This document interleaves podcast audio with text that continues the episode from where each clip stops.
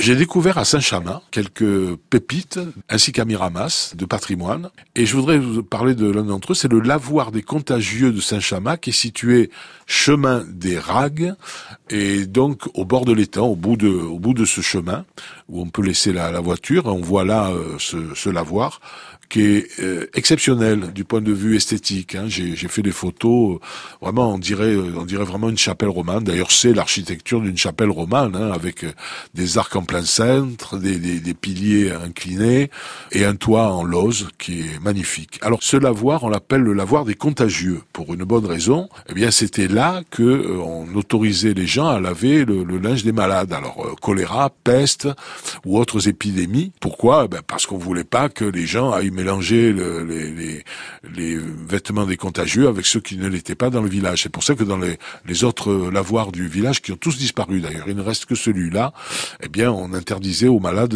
d'approcher, en de, de, de, laver leur, leur linge.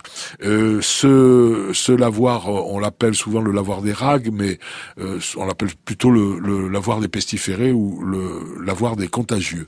Alors, il a, il est situé euh, à côté euh, de la station d'épuration, si bien qu'il y a des problèmes pour le, classement en monument historique, mais enfin il a été restauré, il est euh, tout à fait euh, spectaculaire, hein, vraiment très beau.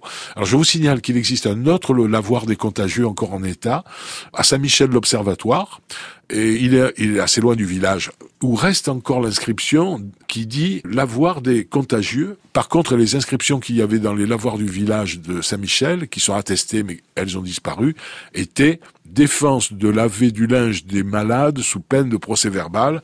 Et voilà, il fallait aller donc euh, laver le linge au euh, lavoir des contagieux.